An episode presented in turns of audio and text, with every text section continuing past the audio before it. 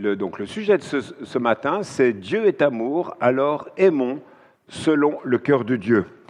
Dimanche prochain, 28 novembre, on va être le premier dimanche de l'Avent. Et le temps de, de l'Avent, ce sont quatre dimanches où nous nous préparons à Noël. C'est une évidence. Mais plus encore, nous nous préparons tout à nouveau à comprendre pourquoi Jésus est venu et ce que cela signifie finalement. Aimer selon le cœur de Dieu. Au travers de l'exemple de Jésus, on a un exemple pour nos vies dans notre relationnel avec les autres. J'aimerais rappeler simplement brièvement dans cette introduction la, structure de cette lettre. Je ré réutilise le petit tableau que nous avait fait euh, Xavier il y a quelques semaines. On peut lire en fait l'épître de Jean comme un triple test. Trois tests pour reconnaître ce qu'est un vrai chrétien, entre guillemets.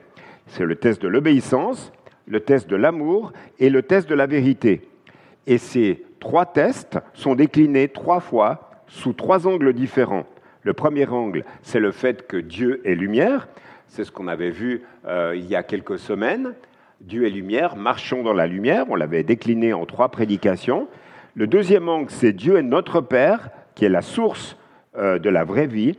Et le troisième angle, c'est le fait que Dieu est amour. Donc on commence ce matin ce troisième volet de cet épître. Et Jean va nous parler euh, du fait que Dieu est amour. Alors aimons-nous selon le cœur de Dieu. Alors, ce que je trouve très intéressant dans ce plaidoyer de Jean à aimer, c'est qu'en fait, ça arrive juste après le plaidoyer à discerner spirituellement le contenu des enseignements donnés en Église. Et là, pour cela, je vous renvoie à la prédication donnée par Vincent dimanche dernier. Et je rajouterai concernant ce discernement la nécessité euh, pour chacun d'entre nous de faire preuve de sagesse. Car qui peut prétendre avoir tout compris? Nous devons faire preuve d'amour et surtout d'humilité dans notre manière de dire les choses lorsque l'on voit qu'il y a quelque chose qui ne va pas. Donc, on le sait, Jean, c'était en tant que témoin de la vie du Christ qu'il a répondu à ses prétendus enseignants. Jean avait vu Jésus, il, avait, il s'était entretenu avec lui, il lui avait posé des questions, il avait mangé avec lui. Donc Jean sait que Jésus n'est pas seulement un esprit, dès les premiers mots de sa lettre, on l'avait vu il y a tout au début du mois de septembre, euh, Jean établit que Christ existait avant le commencement euh, du monde et qu'il a vécu en tant qu'homme parmi les hommes et les femmes. Et dit en d'autres termes que Jésus était simultanément divin, Dieu, et humain. Et à l'époque de Jean, beaucoup avaient de la peine à croire que Jésus était homme. Aujourd'hui, davantage de personnes ont de la peine à croire que Jésus était Dieu. Or, la double nature divine et humaine de Jésus est un point crucial en fait du christianisme. Il n'y a pas de foi chrétienne si on ne croit pas à ces deux aspects. Donc nier soit sa divinité ou son humanité, c'est selon Jean, selon Jean devenir des antichrists, dit autrement, devenir des hérétiques.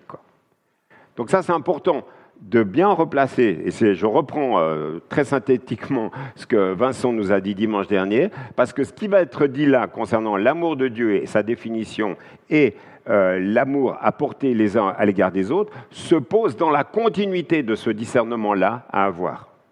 Donc, je vous invite à lire le texte du jour, 1 Jean au chapitre 4 à partir du verset 7. Mes chers amis, Déjà, j'aime bien le côté affectueux de la part de Jean quand il s'adresse à, à ces chrétiens.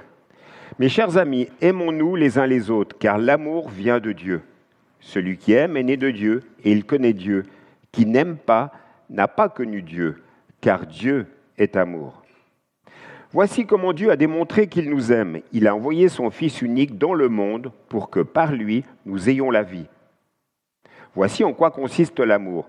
Ce n'est pas nous qui avons aimé Dieu, mais c'est lui qui nous a aimés. Aussi a-t-il envoyé son Fils pour apaiser, par son sacrifice pour nos péchés, sa colère contre nous. Mes chers amis, puisque Dieu nous a tant aimés, nous devons nous aussi nous aimer les uns les autres. Dieu, personne ne l'a jamais vu, ne l'a jamais vu. Mais si nous nous aimons les uns les autres, Dieu demeure en nous et son amour se manifeste pleinement parmi nous. Dans d'autres versions, Il est dit, et son amour est parfait. Voici comment nous savons que nous demeurons en lui et qu'il demeure en nous. C'est par son esprit qu'il nous a donné. Nous l'avons vu de nos yeux et nous en parlons en témoin. Le Père a envoyé son Fils pour être le Sauveur du monde.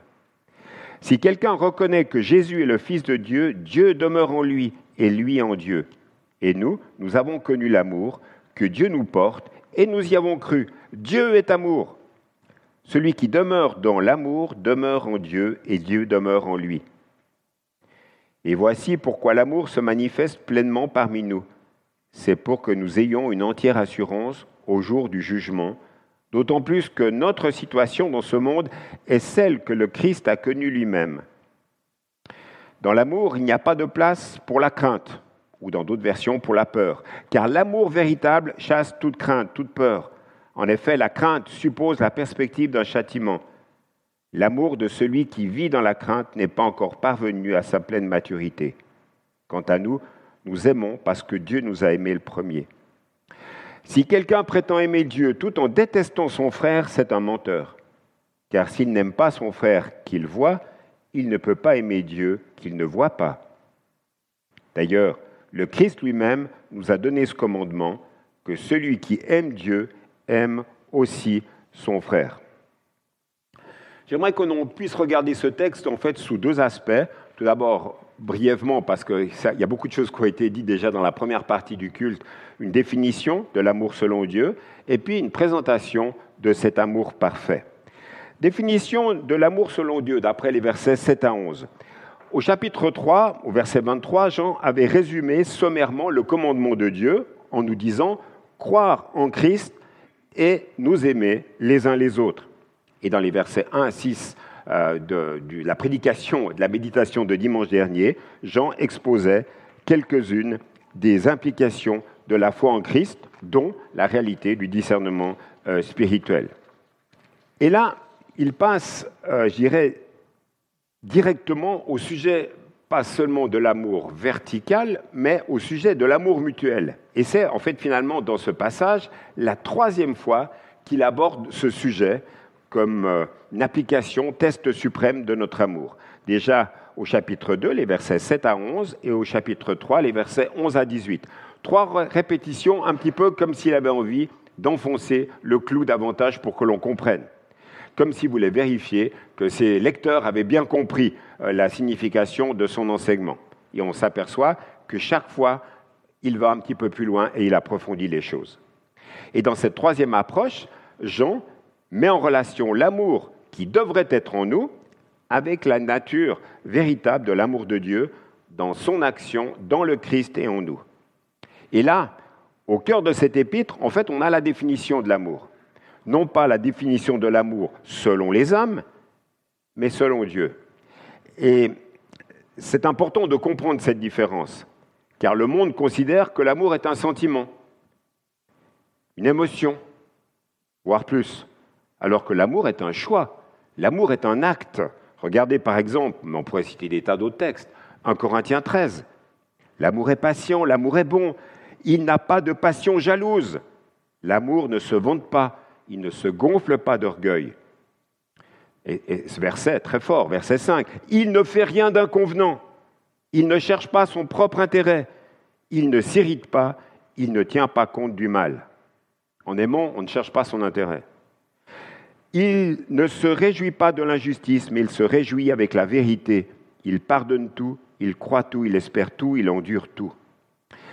C'est pour cela que Dieu est la source de notre capacité à aimer. C'est pour cela que Dieu est la source de notre capacité à aimer. Dieu a aimé au point de sacrifier son Fils pour nous. Et Jésus est pour nous l'exemple de ce qu'aimer veut dire tout ce qu'il a fait dans sa vie, dans sa relation avec les autres, est un exemple pour nous. Et sa mort, eh bien, est la forme suprême de l'amour.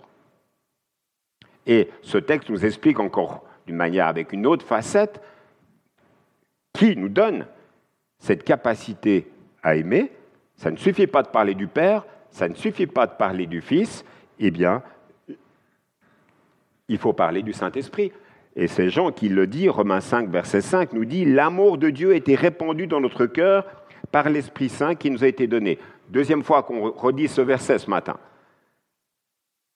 L'amour de Dieu a été répandu dans notre cœur par l'Esprit Saint qui nous a été donné. C'est ce même Esprit qui vit en nous et qui nous donne cette capacité d'aimer, et quand on relit le sermon sur la montagne, même nos ennemis. C'est ce même esprit qui agit en nous afin de nous faire grandir, afin d'arriver en maturité, au point où nous pouvons ressembler de plus en plus à Jésus. Mais encore une fois, cet amour de Dieu en nous implique toujours un choix et des actes. Avez-vous remarqué qu'au verset 8 là, de 1 Jean 4, il est dit Dieu est amour, et non pas l'amour est de Dieu. Vous savez, la société a une compréhension très égoïste de, l'amour. Et l'on peut dire qu'il a changé même la perspective de ce que ça veut dire aimer. C'est pour cela qu'il en est de notre responsabilité en tant que parents, en tant qu'éducateurs chrétiens, de communiquer ce qu'est l'amour, de ce qu'est la sexualité. Et là, je parle d'une vraie éducation sentimentale et sexuelle. Alors je sais que c'est compliqué en tant que parent de parler d'amour, de parler de sexualité avec ses ados. Mais c'est vrai qu'il y a la manière, il y a la forme, il y a les petites choses et les... Voilà, on dit toujours qu'on ne sait pas de quel chaînon de la chaîne de communication on est, mais pour ce sujet-là, c'est vrai aussi. Entre ce que vous allez pouvoir dire et ce que le jeune va pouvoir entendre au groupe de jeunes ou dans un camp, la complémentarité de tout cela va permettre qu'il puisse construire son identité en tant que jeune, en tant que jeune chrétien, dans son identité sexuelle, dans son identité de ce qu'est l'amour, de ce qu'est le respect vis-à-vis de l'autre. Vous le savez, euh, vous ne le savez pas, si les parents ne le font pas, les jeunes vont l'apprendre par d'autres biais. Et le biais, ça sera la cour d'école, ça sera les smartphones, etc. Ça sera les écrans. Donc on a cette responsabilité-là de, de pouvoir être dans cette communication-là qui n'est pas facile. Je fais une digression, mais vous savez, vous ne le savez pas, depuis plusieurs années, le mouvement MeToo, qui est un mouvement social qui est venu des États-Unis, qui encourageait la prise de parole des femmes concernant les agressions sexuelles dont elles étaient l'objet, leur a permis de s'exprimer à ce sujet-là. En France, le mouvement a été identifié sous euh, hashtag Balance ton port. Revenons à notre texte biblique. L'amour tel que Jean nous le présente n'est pas un amour pour soi. Ce n'est pas de l'égoïsme. Dieu n'aime pas de cette manière-là. Dans ce, dans ce, passage, dans ce passage, on a trois facettes euh, de la manière dont Dieu aime. Dieu est amour, il est à l'initiative de l'amour, il donne de l'amour, et c'est pour ça qu'il nous envoie son Fils. Deuxième aspect, Dieu, quand il aime, il envoie le meilleur. Jésus n'est pas un super-héros, mais c'est son fils quand même.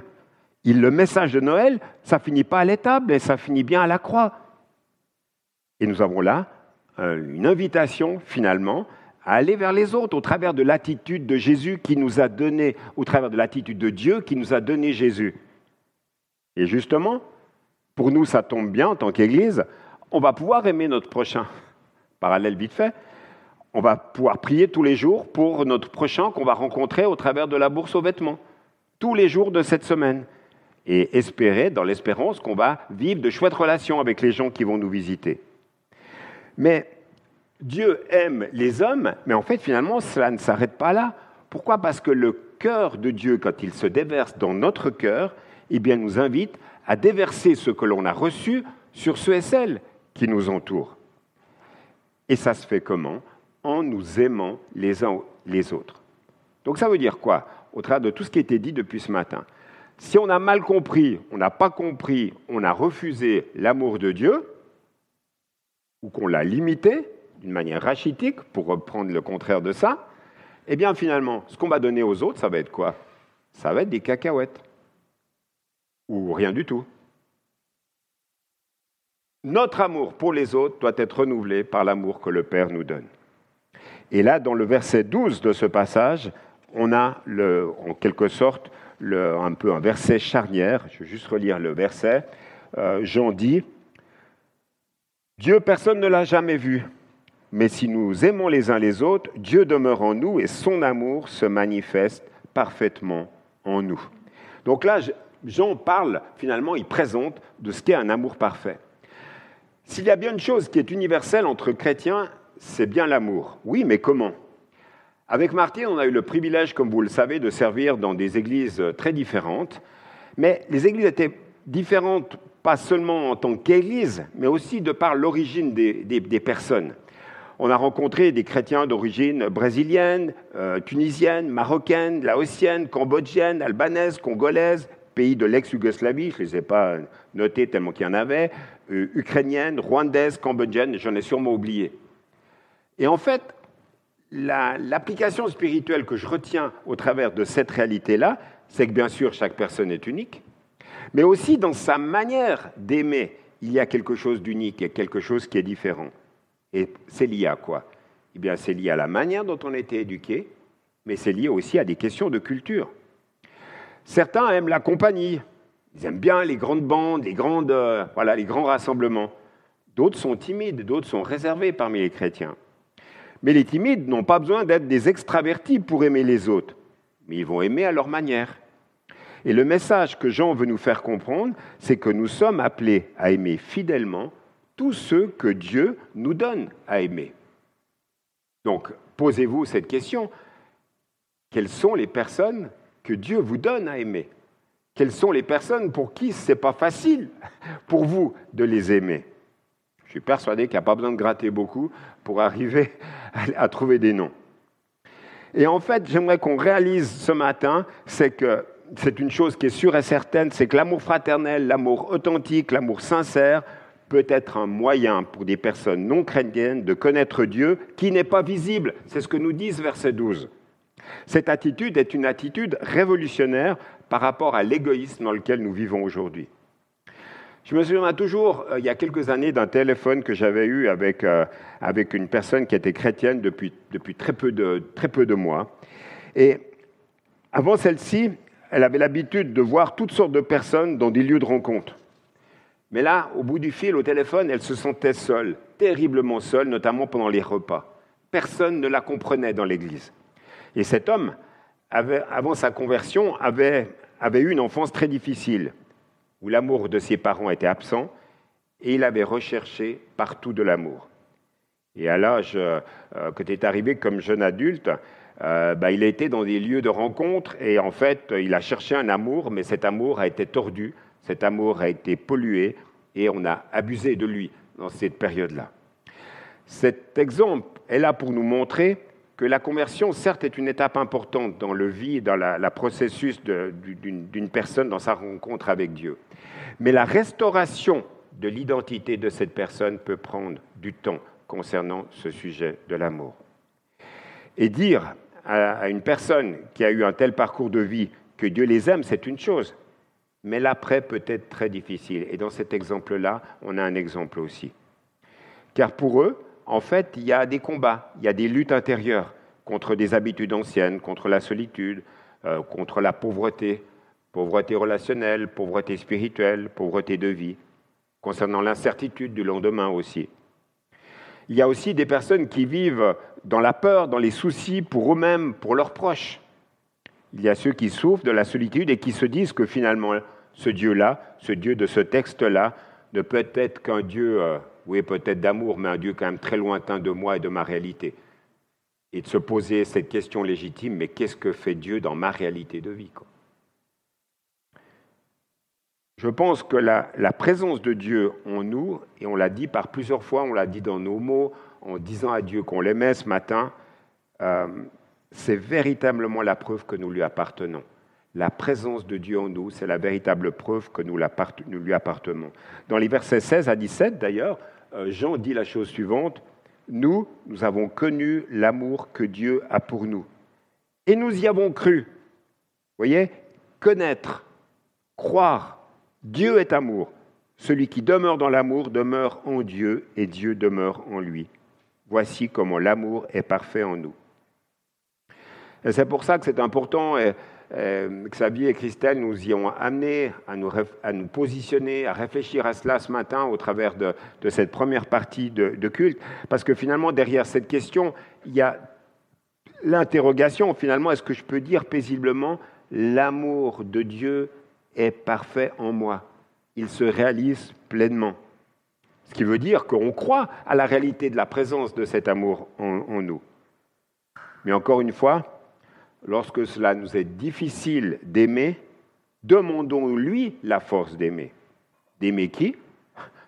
Commençons par des cercles de plus en plus larges, notre conjoint, notre enfant pour qui, avec qui c'est difficile, notre beau-père, notre belle-mère, notre collègue, notre voisin, bref, notre prochain. Et il n'y a aucune honte à avoir que se retrouver à plat et d'être sans ressources. Cela arrive à tout le monde. Et je crois que là, il y a une chose que nous devons sans cesse redécouvrir, c'est le fait que finalement, notre vulnérabilité et notre fragilité fait partie de la réalité biblique de ce qu'est un chrétien. Si on vous fait la présentation qu'être un chrétien mature, c'est un chrétien solide, un chrétien toujours dans la victoire, c'est une fausse doctrine. Ce n'est pas du tout le message qu'a eu l'apôtre Paul, par exemple, dans le cadre de ses épîtres. Quand il parle de sa fragilité, que pour lui, sa fragilité est une force parce que Dieu est là, que Dieu est présent dans le cadre de son ministère, mais dans le cadre de sa vie, on a là un exemple. Ce texte nous rappelle avec force que Dieu vient habiter en nous. Et donc si nous disons que finalement euh, on est fort, on est costaud, faisons attention de ne pas glisser dans une certaine forme d'orgueil et de croire que l'on peut y arriver tout seul, sans l'aide et sans le soutien de Dieu. Alors, derrière cette pensée, Dieu vient habiter en nous, j'aimerais qu'on comprenne que ça veut dire pas seulement Dieu avec simplement, pour reprendre une image euh, d'achat de voiture ou euh, d'autres choses, ça ne veut pas dire seulement Dieu avec quelques options. Ça veut bien dire Dieu avec tout le, package, il veut prendre toute la place dans nos vies. Depuis quelques mois qu'on étudie cet épître de Jean, euh, j'aimerais quand même simplement vous rappeler très brièvement euh, les éléments qu'on a, qu'on a rappelés. Être un vrai chrétien, c'est être en communion avec Dieu. Être un vrai chrétien, c'est se reconnaître pécheur. Être un vrai chrétien, c'est obéir à Christ. Être un vrai chrétien, c'est être rempli du Saint-Esprit. Être un vrai chrétien, c'est avoir cette espérance de l'éternité. Être un vrai chrétien, c'est ce qu'on voit aujourd'hui, c'est être rempli de l'amour de Dieu. Et là, à la fin de ce chapitre 4, Jean va dire que lorsque Dieu vient dans ta vie, il vient avec tout le package et son amour est parfait en toi et en nous.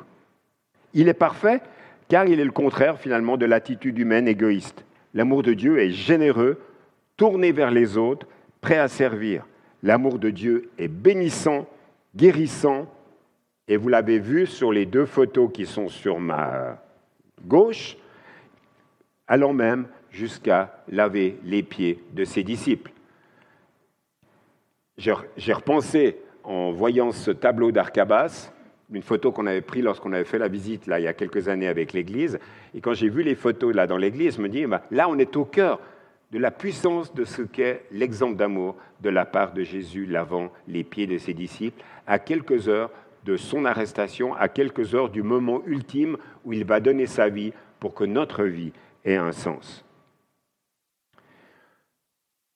Oui, l'amour de Dieu est là, l'amour de Dieu est présent, l'amour de Dieu veut nous toucher de manière concrète, il veut bénir chacun d'entre nous. Avant de conclure, une dernière pensée. Nous voyons dans ce texte que Jean évoque la question de la peur ou de la crainte, là, dans le verset 18. Quand on aime, on n'a pas peur, on n'est pas dans la crainte. L'amour parfait chasse la peur. On peut avoir peur pour toutes sortes de raisons. Mais si nous avons peur à la perspective de notre avenir, de la mort, de la souffrance ou du jugement de Dieu, nous pouvons nous souvenir en cet instant de l'amour parfait de Dieu et nous pouvons réaffirmer, comme on l'a fait tout à l'heure déjà par le chant, qu'il nous aime d'un amour parfait. Et c'est ce que nous relate Romains 8, 38 et 39, qu'on a déjà lu tout à l'heure. Important. Oui, j'en suis sûr, rien ne pourra nous séparer de l'amour que Dieu nous a montré dans le Christ Jésus, notre Seigneur. Ni la mort, ni la vie, ni les anges, ni les esprits, ni le présent, ni l'avenir, ni tous ceux qui ont un pouvoir, ni les forces d'en haut, ni les forces d'en bas, ni toutes les choses créées, rien ne pourra nous séparer de l'amour de Dieu. C'est pour cela qu'appartenir à Dieu, ça change tout, mes amis. Ça change notre perspective. Et Jean nous le rappelle là avec force. Encore un dernier verset. Au verset 15, euh, Jean dit, Quiconque confesse publiquement que Jésus est le Fils de Dieu, Dieu demeure en lui et lui en Dieu. Or, nous avons connu l'amour que Dieu a pour nous. Connaissance de l'amour, confession publique de notre foi. Moi, je pense que Jean, là, c'est peut-être un raccourci parce que le mot n'est pas mentionné, mais là, je pense que Jean évoque la réalité de la confession de notre foi par la réalité du baptême. C'est une étape importante pour la vie du chrétien, car c'est en cet instant-là, à ce moment-là, que nous attestons que nous avons connu l'amour de Dieu au travers de Jésus-Christ. Et je me permets de poser cette question simple. Si vous affirmez être chrétien selon les critères qu'on a revus tout à l'heure au travers de cette épître de Jean, Jean nous le rappelle à la fin de cette épître, au chapitre 4, euh, vous affirmez être chrétien, vous affirmez connaître l'amour de Dieu, mais est-ce que vous êtes baptisé? Le baptême, c'est un acte d'obéissance à l'égard de Jésus. Donc la question qui nous est posée par Jean et par Jésus dans Matthieu 28, est-ce que nous sommes dans l'obéissance au travers de cet acte d'obéissance qui est le baptême? Je conclus. On avait un passage très pratique euh, aujourd'hui. Ce passage nous montre, si nous sommes chrétiens, encore une fois, que le vrai amour nous vient de Dieu et que si nous sommes en panne sèche d'amour, on doit revenir à lui. D'une manière toute simple, c'est ça. Et puis, deuxième élément de cette conclusion, la pratique de l'amour, c'est un témoignage extraordinaire de la présence de Dieu en nous. Dans nos relations, dans nos paroles, dans nos actes, soyons attentifs à cela. Personne n'a jamais vu Dieu, mais au travers de notre amour, les uns à l'égard des autres, la personne peut connaître qui est Dieu. Je vous invite à finir par la prière.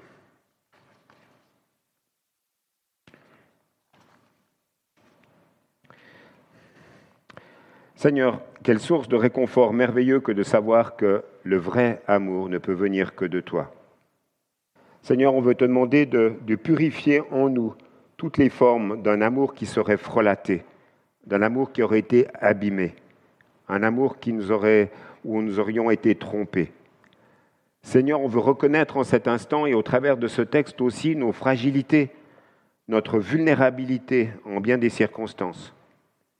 Et on veut reconnaître que ce n'est pas avec nos propres forces, nos propres désirs, nos propres envies qu'on va y arriver, mais que c'est par la puissance de ton Saint-Esprit qui est en nous, de ta présence qui est en nous, que nous pourrons vraiment aimer comme toi tu nous as aimés. Seigneur, en cet instant aussi, dans le silence de nos cœurs, nous voulons t'apporter nos proches, permets que notre amour euh, pour eux puisse se fortifier que l'on puisse les aimer toujours plus comme toi tu nous as aimés. Et puis nous voulons aussi t'apporter, Seigneur, les hommes, les femmes, les jeunes et les enfants qui vont franchir la, porte de ce lieu à l'occasion de la bourse. Veuille déjà les bénir par avance, veuille euh, permettre des, des bons échanges, veuille permettre des échanges euh, spirituels, divins, voulus et permis par toi. Tout cela, Seigneur, nous te le demandons en ton nom, Jésus, toi qui es venu pour aimer tous les hommes, quels qu'ils soient, dans quelles que soient euh, leurs, circonstances de vie. Et on veut encore une fois te bénir et te redire combien nous t'aimons à notre tour. Amen.